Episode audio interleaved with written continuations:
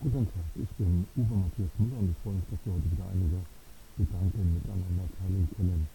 In dieser Woche hat Denius 24 häufig über Frauen im Job, Frauenarbeit in der Familie, Frauenarbeit im Haushalt, über Sorgearbeit und häusliche Pflege berichtet. Hintergrund ist, dass das ehrenamtliche, nicht bezahlte Engagement, insbesondere von Frauen, nicht nur viele Familien, sondern unsere gesamte Gesellschaft am Laufen hält. Ohne das bürgerschaftliche Engagement im Kleinen und im Großen wäre die Existenz in der Gesellschaft so, wie wir sie kennen, nicht denkbar. Das ist schön, diese Freiwilligkeit, dieses sich engagieren ist toll, aber es wird halt auch nicht bezahlt. Häufig wird es nicht mal anerkannt, es wird hingenommen als selbstverständlich und führt dann dazu, dass viele Frauen zwar das tun, was sie tun, aber eben nicht wertgeschätzt werden, nicht anerkannt werden und schon gar nicht bezahlt werden.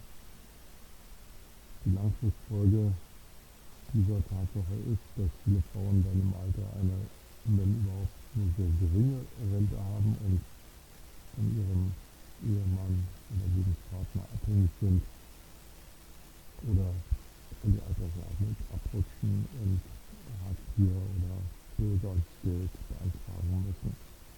All das ist eine Situation, die unseres christlichen Gesellschaftssystems, unseres Wohlstandes nicht würdig ist.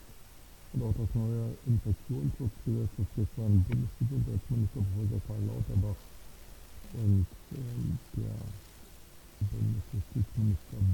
Buschmann vorstellten, in Berlin vorstellten, rückt nur wieder die stationäre Pflege in den Fokus der öffentlichen Aufmerksamkeit, aber nicht die häusliche Pflege. Dort gibt es eben diese Familienangehörigen, die oft Frauen sind, es gibt aber eben auch Betreuungskräfte, die dort tätig sind, denn eines ist völlig klar, niemand will in einem stationären Pflegeheim. Alle statistischen Zahlen, alle Umfragen zeigen, wenn man schon zum Pflegefall wird, möchte man gerne im familiären Umfeld verbleiben. So gibt es eben viele hunderttausend Menschen in der häuslichen Pflege und das Infektionsschutzgesetz, kostenlose Corona-Tests und alles, was damit zusammenhängt, sollte eben nicht nur auf stationäre Einrichtungen begrenzt sein und werden, sondern auch häusliche Pflege ausgedehnt werden. Es wird Zeit, dass die häusliche Pflege